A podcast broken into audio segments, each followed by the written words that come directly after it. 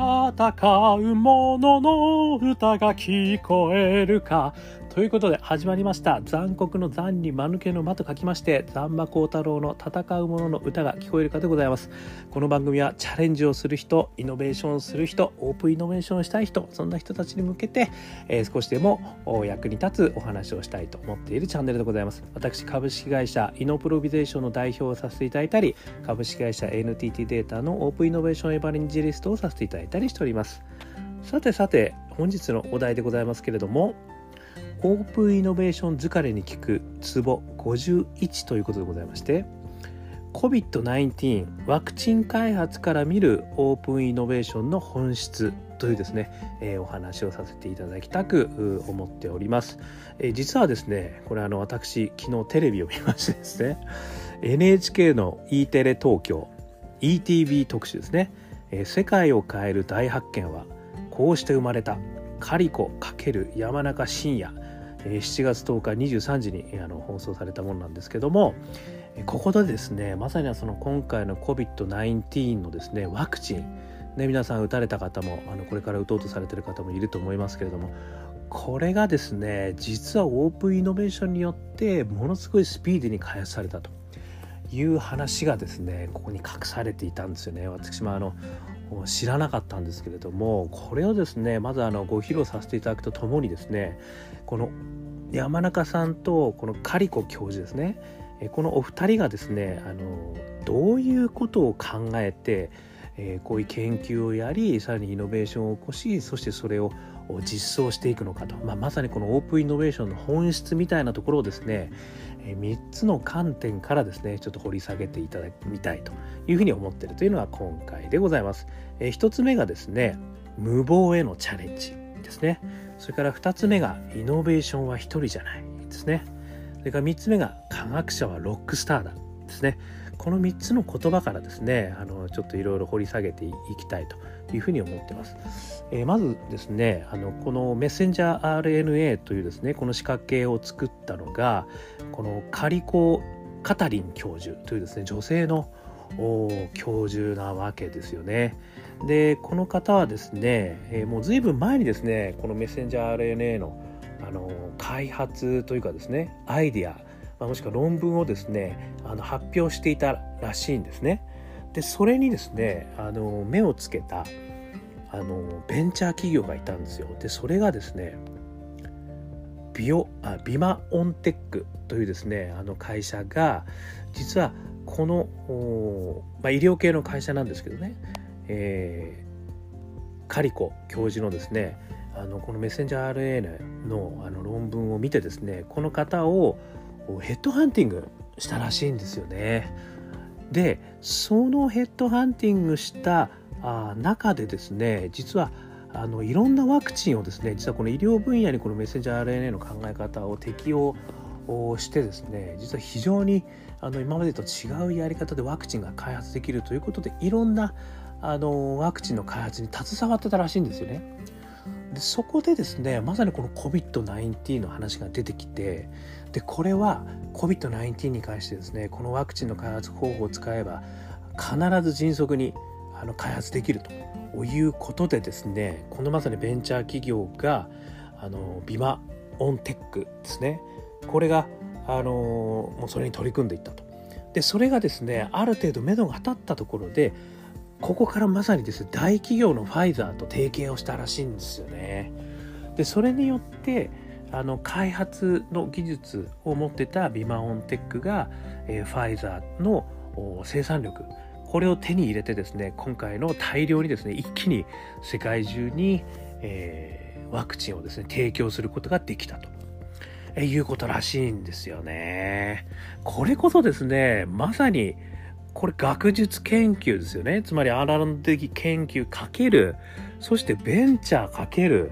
そして大企業っていうですね、もう理想的なオープンイノベーションの形がですね、実は自然にできていたっていうところがですね、これの素晴らしいところですよね。そして、今までね、ワクチン開発ってやっぱり10年ぐらいかかってたわけじゃないですか。それがなぜこのような速い速度で開発できたかっていう秘密は実はオープンイノベーションにあったっていうことなんですよね。なのでその学術研究があってでもそれもね実は何年かあの注目されてなかったらしいんですよ。でそこにですねあの、実はですねもう一つのオープンイノベーションがあってここであの iPS 細胞の山中先生の教授あの研究結果ねこれがですね、えー、ごめんなさいちょっと忘れちゃったがハーバードかどっかでですね一緒にすることによって非常にあのこれは効果が高いあの形のものができるんじゃないかっていう形ですね。どこかでマッチングしてくれた例があったらしいんですよね。でそれが巡り巡ってですねそのバイオベンチャーですね、えー、ビマオンテックのところに行ってそしてヘッドハンティングしてそしてそこで開発技術ワクチンを開発できるんじゃないかっていうところまで来てそして COVID-19 が来たところでこれこそファイザーと一緒にやるべきだっていうことでガーンとでかくやってったということでですね実は R&D の中においてもですねあの実は iPS 細胞の山中先生の技術もそこにこうあのマッチングしてるんですよね。なのでこれはですねもう本当に世の中はですね実はもうオープンイノベーションが当たり前のようにこう進んでるよと。でそのオープンイノベーションの中で実は今我々がねワクチンのあのもう恩恵に携わってるわけですあ恩恵に受けてるわけですね恩恵を受けてる。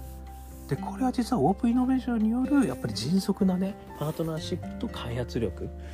そしてあの石鹸への展開力っていうんですかねこれがあったからこそ実は我々は今 COVID-19 にねあの立ち向かうことができてると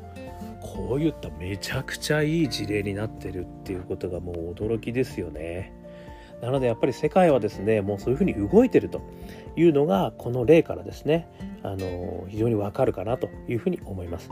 でその中でですねあのお二人のインタビューをですねまさにそのテレビの中でやってたんですけど私3つのポイントがですねいやこれはすげえなと思ったんでご紹介させていただきますね。え1つ目が無謀へのチャレンジですね。でこれ何かっていうとですね実は山中先生の iPS 細胞の話が改めてされてたんですけど iPS 細胞って哺乳類ではあの適応不可能だって言われたらしいんですよね。でそれがですねどうも山中先生はですねたまたまお会いした植物学者これたまたまって言ってますけどたまたまお会いした植物会社にいや植物の世界だったらそれは簡単だよと言われたらしいんですよ。でその言葉を聞いてですね山中先生は何と今までできないと思ってたバイアスがあったけど植物でできるんだったらこ動物でもできるんじゃねってことでやり続けたっていうことがあったんですよね。そしてですねもう一つの言葉を言ってたんですけど不可能だと知らないからできることがある。知りすぎてるからできないことがある。これは珠玉じゃないですか。不可能だと知らないからできることがある。知りすぎてるからできないことがある。これ結構ねあのやっぱり我々ってもうそんなの無理だよっていうバイアスがかかっちゃってるんですよね常日頃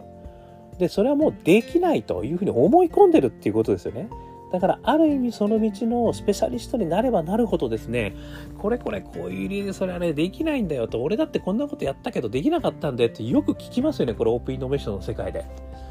でそれでああそうですかやっぱりそうですよねって諦めるのがこれが普通の人なんですよね。ところがそこで諦めないんですよ。ねいやちょっと待ってくれと。俺は確かにそこは知ら素人かもしんないけどでも不可能だと。あの私は思わないと、ね、あなたは知りすぎてねそういう失敗をしてきたかもしれないけど私なら私はもうもう一回チャレンジしてみたいんだと。そうかもしれないけどでも違うかもしれないじゃないかって思ってやれるかどうかですよね。ここが一つの大きな分かれ目なんだと思うんですよね。やっぱり知りすぎてることもしくは誰彼かからこう批判を受けるもしくは専門家がこう言ってたからみたいなことをね鵜呑みにしちゃいけないってことですよ誰だってやっぱバイアスがかかってるんですよね。で、そのバイアスを打ち壊すところこそがですね、実はイノベーションにつながると。だから誰もができないと言ってるところでも、実はできる可能性があるということでチャレンジし続けたからこそ、この iPS 細胞があり、そしてこの COVID-19 のワクチンがあるというところをですね、これはもう私胸に刻みましたね。やっぱりそうなんだと。これはねあの言葉で言うのは簡単なんですけどねやるのすごい大変なんですけどやっぱりねこういうことやっぱり皆さん2人とも思ってたっていうのはこれ無謀へのチャレンジをするってことですねそれから2つ目ですねイノベーションは1人じゃないこれはですねあのやっぱり山中先生もですねこの iPS 細胞の開発は自分一人じゃあの成果じゃないってこと言ってるんですよ。何かっていうと今までねやっぱり獅子類類いろんな失敗をしてきた研究成果を持ち寄った人たちの最終的な成果なんだって言ってるんですよね。これって前ねご紹介させていただきましたイノベーションはね実は一人のあの成果ではないとねエジソンが電球を作ったとかっていう話ありますけど実はその前にものすごいたくさんの人たちがいろんな研究をしててその結果最終的に有名になったのがエジソンだったっていうことだけなんですよね。なので実はそこにものすごい研究成果が実はイノベーションというのは獅子類類とつながってるんですよね。もうなんかこうポイントで天才がバーンやったってことじゃないんですよ。今までのものがアップシシルイルつながってつながってつながってこのタイミングでちょうどいい時にいいあのターゲットが決まってマッチングしていいあの、ね、市場環境ができてみたいなねことになるってことがやっぱりこう身を染みて分かりますよね。でもう一つですねこのカリコさんがあの女性のカリコさん教授が言ってたのが自分のねあのメッセンジャー RNA のその技術っていうのは最初ね誰も注目してなかったんですよでもその技術ができた時は彼女はものすごいこれはすごいこと起こるかもしれないと思って論文発表したんだけど全然反響なかったんですよ。でそれの何年か後にさっき言ったね確かハーバード大学だったんだけど気がするんですけどそこでねその iPS 細胞とマッチングすることによってこれ面白いことになるよって話が出てきたということなんですよね。でカリコさんはそれをあの体験と知って何て言ったかというと自分たちの研究は誰かがやってくれると信じていたって言ったんですよね。誰かがこれを役立ててくれると信じていたって言ってるんですよねこれこそがですねやっぱりそのイノベーションの本質ですよね先ほどのあのお話と同時にですね要はいろんな人がやっぱり研究成果を積み重ねているその途中途中にですね実はイノベーションっていうのが起こってるっていうことなんですよね。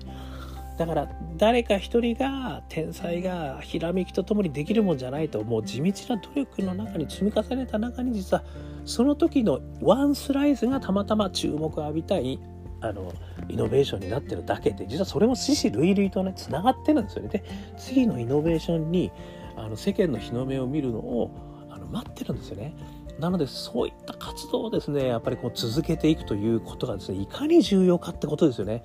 これはまさにあの私 R&D のねオープンイノベーションの関わり方の中にお話ししましたけどもあの中の、まあ、4証言をね私作ってその時間をね、え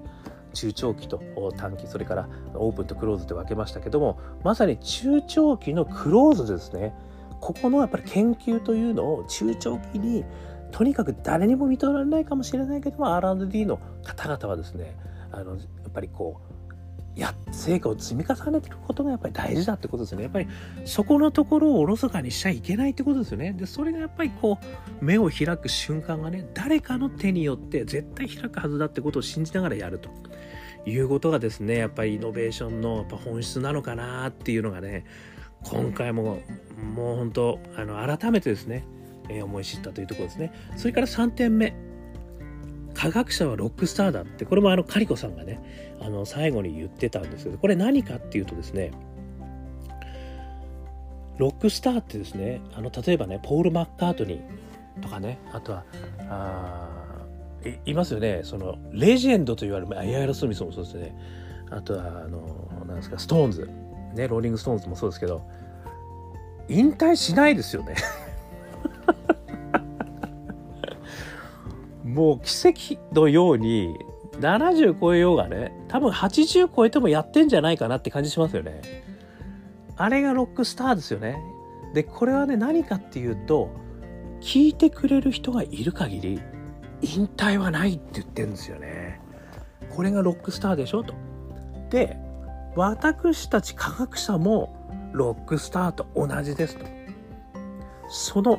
ねさっき言って誰かがやってくれるかもしれない研究をやることは限りがないって言ってるんですよ。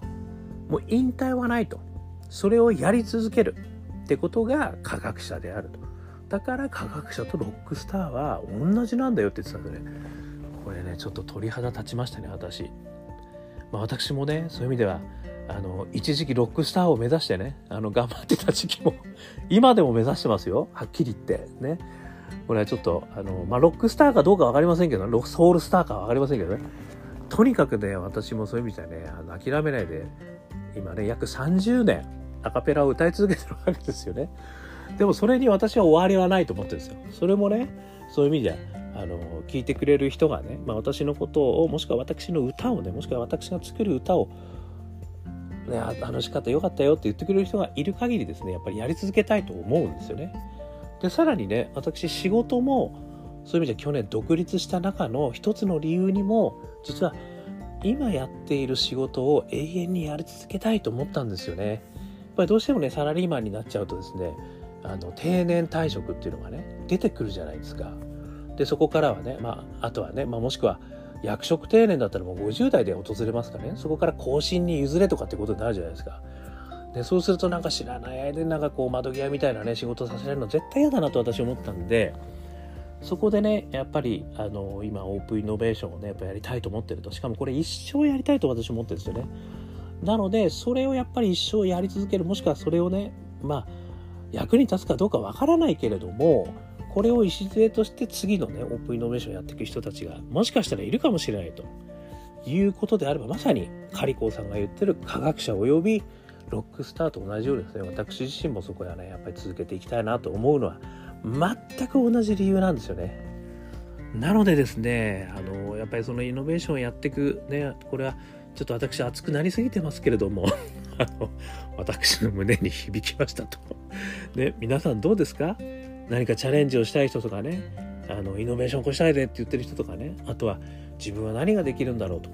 思ってる人たちあのこの言葉ってすごいあの刺さるんじゃないかなということでですねあの私今日ご紹介させていただきました、えー、ちょっと復習しますとね、まあ、今回 COVID-19 のねワクチン開発から見るオープンイノベーションの本質としては3つの点私ね挙げさせていただきました。1つ目がね無謀へのチャレンジですね。これはもう誰もができないともしくはバイアスがかかってることに対してやっぱり実際イノベーションを起こしている人はですねそれを突き崩してきてるっていうのが1つ目の事実ですね。それから2つ目イノベーションは1人じゃないと。である日突然イノベーションが起きるとかねある日突然すげえアイデアができてなんかそれが世の中に受け入れられるということはないってことですよ。いろんな人たちがこう切磋琢磨してもしくは失敗を積み重ねる中のある一つのスライスですよね。そのポイントがそれにつながる。だからそこに向けてみんなはねこうやっていくと。で俺がそこにイノベーションにならなくてもいいと。誰かがそれをね礎になればいいと。いうぐらいの気持ちでやるっていうのがねやっぱりイノベーションなのかなって気しましたね。それから3つ目。科学者はロックスターだ。ね。これイノベーターはロックスターだと言い換えてもいいかもしれないですねこれね。なのでそういう意味じゃね一生やっぱり自分たちが思うことですよね。やっぱり世の中に価値を提供したいと思うこと。これをですねやっぱり一生やり続けるんだと。いうやっぱり気概を持ってしかもそういったことを本当にやってくんだというねあの体制もしくは環境を自分で作りながらそこに挑んでいくということがねやっぱりあのイノベーターとしての本質なのかなっていうふうにあの思ったということで今回ですねこの NHK さんのですね NHKE テレ東京 ETV 特集、えー、世界を変える大発見はこうして生まれたカリコ×山中伸也。7月10日23時放送ね。これ確か NHK プラスさんとかでもねまた見えるかもしれませんよね。もしよかったらぜひぜひあの見てください。本当にねまずはオープンイノベーションだったんだと。でオープンイノベーションってこんなに早く開発できたなと。オープンイノベーションの力っていうのは世界で当たり前になりつつあるんだっていうところもですね実はひしひしとあの感じていただけるかなというふうに思いました。ということで、今日はこの辺のお話で、えー、終わりたく思いますけれども、もしね、よかったら、登録、これ毎日配信してますので、登録、ね。それから、よかったら、いいね。それからね、みんなに聞いてもらってもいいよと思ったら、シェア。それからまあ、コメントしたいよとかね、いろいろ対談したいよとか、意見交換したいよってことであれば、私の Facebook、もしくは Twitter ね、残酷の残に光る太郎でございますから、残酷の何に間抜けの間プラス光る太郎ね。